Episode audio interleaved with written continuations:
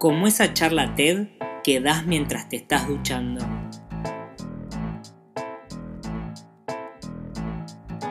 Lo que me jode ahora. Un trolo gritándole a la nada.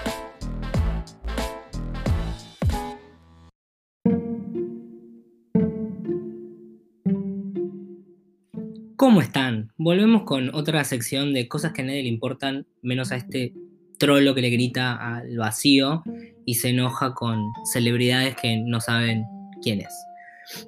Hace poco, una celebridad de la cual no recuerdo el nombre, eh, pero tenía algo que ver con Olivia Rodrigo, porque la nota que leí hablaba mucho de Olivia Rodrigo, aparentemente, comillas, salió del closet, comillas, y eh, reveló em, que es parte de la comunidad LGBT. ¿Por qué pasó esto? Porque en una entrevista este muchacho dijo que Harry Styles le parecía atractivo y dijo, ups, creo que salió del armario. No importa. A nadie le importa. La cuestión es que en, en una serie de declaraciones esta misma persona dijo que, que cuando era chico lloraba mucho y él se decía que no tenía que llorar porque los hombres no lloran y que eh, LGBTIQ, hay muchas letras, un día puedes sentirte una, otros días puedes sentirte otra, no tienes que bla, bla, bla, sentirte siempre lo mismo, bla, bla, bla, bla. Aparte, yo elijo ser parte, elijo ser parte de la comunidad LGBT porque ellos aceptan a todos, ellos, o sea, la comunidad LGBT, ellos aceptan a todos, o sea, ya hay una separación en el discurso, ¿no? Pero vamos más allá. No, porque claramente te estoy haciendo gatekeeping ahora mismo yo creo que hay una, hay como una gran confusión.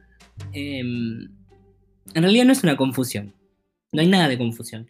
Hay un, un hecho, hay una, un mecanismo político, sistémico y sistemático de la hegemonía por captar toda disidencia que sea rentable. Eh, de normalizar y de apropiarse de cualquier beneficio que puedan tener las disidencias. ¿No? Que lo gay y lo lésbico y lo trans más blanquito, ¿no? Sobre todo los ciertos varones trans norteamericanos se incorporen a la ciudadanía política, tengan derechos eh, como casarse, se incorporen a la matriz que ejerce violencia sobre otro tipo de disidencias y así el sistema sigue funcionando dejando a lo pobre, a lo negro, a lo marrón, a lo racializado, diciéndolo de una manera mejor, em, como el objeto de lo no vivible y como las instancias donde podemos ejercer violencia. Dentro de, todo esto está lo que comenté en el, en el posteo de, queerbaiting, este tema de qué carajo es lo queer, qué es queer, qué es una disidencia, qué es y, sí, hay mucha paja teórica, porque justamente teoría queer es, un compendio, es, una articulación de diferentes teorías. Hay ciertos consensos sobre ciertas eh, temáticas, sobre ciertas definiciones, pero la realidad es que es una bolsa de gatos, por así decirlo, siempre relacionada con lo mismo, con la ah, interculación. Miren cómo estoy, tengo la cabeza. Em, con la vinculación y la intersección entre sexo entendido como genitalidad, género, deseo, ¿no? Después tenemos un montón de, interpretaciones. La que muchas personas conocen obviamente es la de Butler, la del género como performance, no el género como algo secundario que se interpreta, sino construyéndose en cada acto repetitivo en el cual uno hace una acción que le corresponde al género, que le corresponde a su genitalidad, y con eso va construyendo el género y no existe nada por fuera de esa repetición, pues el género no es esencia.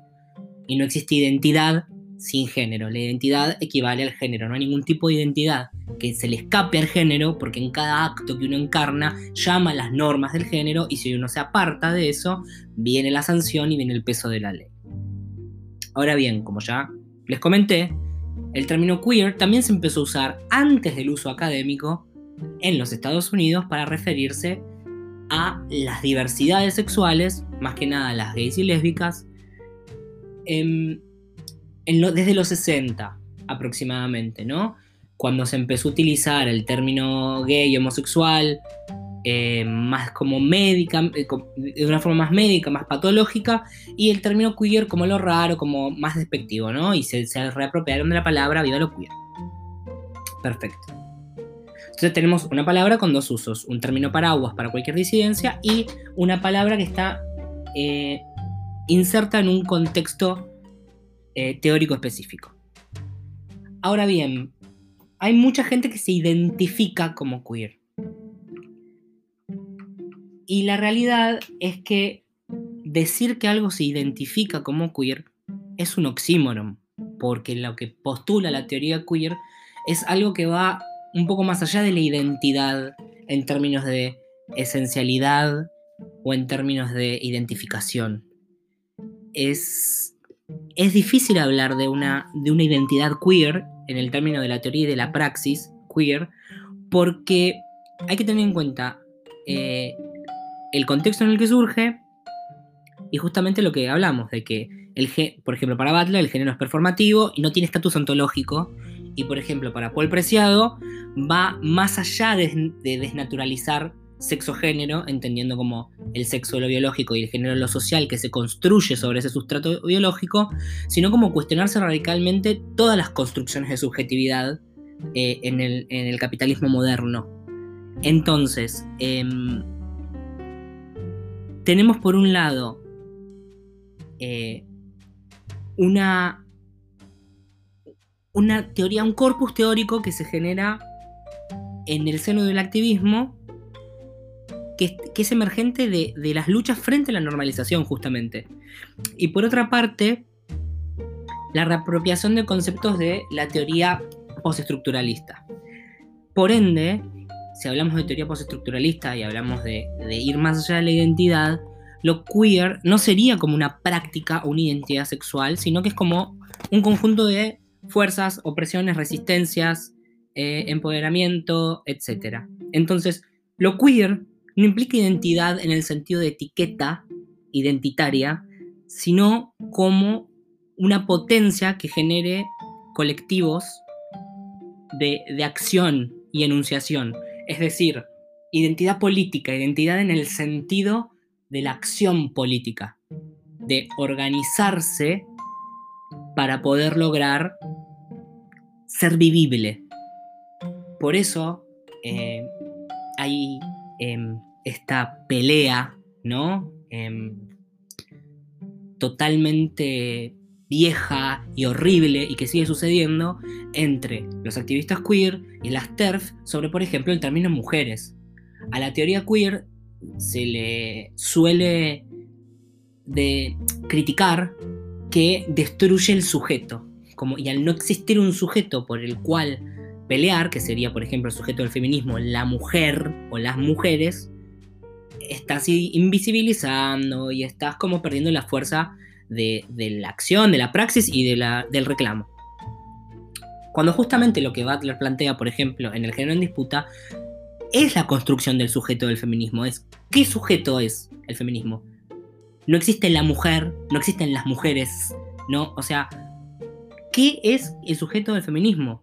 Y lo que Butler propone, al menos inicialmente en el género en disputa, después fue un poco mutando a través de sus teorías y ya cuando se fue más hacia otros temas que van más allá del género, que es lo mismo, alianzas de distintos actores que se ven eh, entrecruzados con la, famosa interseccionalidad, que tenés personas racializadas, personas pobres, como coaliciones de distintos actores que se juntan para eh, lograr derechos. En ese sentido se podría llegar a hablar de, de una identidad queer, de una identidad que no tiene esencia y que se, se produce por la reacción frente a una norma jurídica, tácita o no, o sea, puede ser jurídica, puede ser tácita, puede ser una norma social como la discriminación, para poder em, eh, luchar contra ella. Y se diferencia obviamente la identidad, por ejemplo, homosexual o de la identidad gay, porque no, no, no está relacionada tanto con un objeto de deseo, sino a una oposición contra la norma. ¿No? En ese sentido, Butler, de nuevo, utilicemos la identidad para luchar. acá es cuando viene este tema de la comunidad LGBTIQ, bla, bla, bla, bla, bla, bla. ¿No? Que ahí está lo queer de nuevo, identidad queer.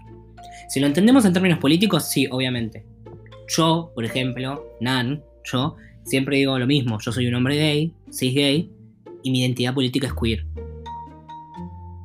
Eh, es algo que sostengo desde hace años. Identidad en tanto identidad política, no identidad en cuanto a esencia. No creo en la esencia, no creo que haya nada de ontológico en, todo esto que está pasando. Pero cuando lo que prevalece es esta idea lavadita y corporativa y, capitalista de, lo que es la disidencia sexual, que es el Pride que te hacen en Palermo, eh, o Disney sacando eh, alguna que otra serie que tiene un personaje secundario gay, pero no te ponen un trono en Lizzie McGuire, y por eso se cancela el reboot, surgen problemas. ¿Y cuál es el problema? ¿Cuál es el problema? Hombres cis heterosexuales que se identifican o dicen identificarse, y acá tenemos el problema, como queer o como parte de la comunidad LGBT barra IQ+, ¿no? O sea, si sos cis heterosexual, no sos parte de la comunidad LGBT, porque en tanto la identidad LGBT está relacionado, o en el caso de la LG y la B, a un objeto de deseo, y la T a una identidad y una eh, expresión de género, y mirá, no. La verdad que no. No, no es ni identitariamente, ni esencialmente, ni políticamente, ni la poronga frita. Nada. Nada de eso. Y cuando decís que te sentís parte de una comunidad que acepta a todos, cuando claramente no, porque nos matamos entre todos, sobre todo las feministas radicales y las lesbianas radicales, em, y, ni, que hablar de los gays burgueses blancos, ¿no? Por supuesto. Lo único que importa es que abra Human eh, y puede ir de branch. ¿No? La gente trans en situación de calle, ¿qué importa? Ahora con la ola polar la marcha del 28 para eh, en contra de los travesticidios. ¿A quién le importa? Somos gays. ¡Uh! Em, entonces, cuando una persona cis heterosexual se pinta las uñas de negro o entiende que puede llorar pese a no ser mujer, no necesariamente es parte de, ninguna, de ningún colectivo ni de ninguna resistencia ni, ni, de nada. O sea, ese es otro tema es, otra cosa. Ahí estamos hablando de la masculinidad hegemónica, de los roles de género, de las expectativas que se tiene de un hombre, todo lo que quieras. Pero no estamos hablando de una resistencia a la norma eh, por parte de subjetividades que fueron históricamente vulneradas, eh, reprimidas y que fueron expulsadas hacia la abyección, hacia lo que no puede ser vivido. O sea, entendemos la diferencia entre algo que es no vivible y que un pibe se pinte las uñas de negro y diga, ay, soy re queer. Hay como una idea muy em, voluntarista tanto del género como de la expresión de género, que peca un montón de gente. Lo peca eso también Butler. Cuando vino Butler a la UNTREF a dar una charla, dijo que a veces se sentía un poco trans. ¿no? Y, es una de las propias críticas que le hacen a su obra y que ella refuta. O sea, no es que vos te pones un sombrero y te lo sacás. No, no, es tan fácil como eso. Porque las consecuencias que tienen las acciones que uno, eh, justamente, las performances que uno hace del género, las consecuencias no son las mismas para todos los sujetos. Porque no es lo mismo que un pibe de Disney, cis heterosexual, diga que está bien llorar y que un chico le parece lindo, a que lo haga un pibe del Fuerte Apache. O sea, son dos cosas completamente distintas. Y tan solo pensar que pensar que un hombre te parezca lindo te hace parte de la comunidad LGBT, me parece una locura, pero una locura como de una banalización total de años, décadas de lucha y una confusión y una... y, y de una normalización eh, que tiene un costo terrible. Que tiene un costo terrible porque para que este pibito pueda decir eso, o, o para que un pelotudo se pinte las uñas de negro para levantarse minitas, porque dice que es aliado, soy realiado, me la chupás, fueron décadas de mujeres trans luchando para que ese pelotudo pueda pintarse las uñas y nadie lo critique. En- o sea, siento que es como. Se, está perdiendo. Es como que estamos perdiendo. Estamos perdiendo. Porque uno diría, bueno, pero si estamos normalizando esto, esto significa que la violencia va a bajar. Se va. No. Lo único que va a hacer es. Ese fue mi gatito. ¿Qué te pasa? Va a hacer que la violencia hacia las personas que no son hegemónicas, que no forman parte de la masculinidad hegemónica o que no forman parte de las disidencias que pudieron incorporarse a la ciudadanía política, eh, sientan redoblecida la violencia que se ejerce sobre ellas. Entonces me parece que hay mucha confusión en torno a todo esto, me parece que algo está pasando y ah, ese algo es el capitalismo tardío, básicamente. Es, es ser una commodity, es el- la desesperanza y la frustración y la bronca por eh, la invisibilización que se hace a cientos de luchas, porque en las noticias sale una estrella de Disney que dice que de chiquito lloraba y se sentía mal. Y Tehuel no, no sale en los portales.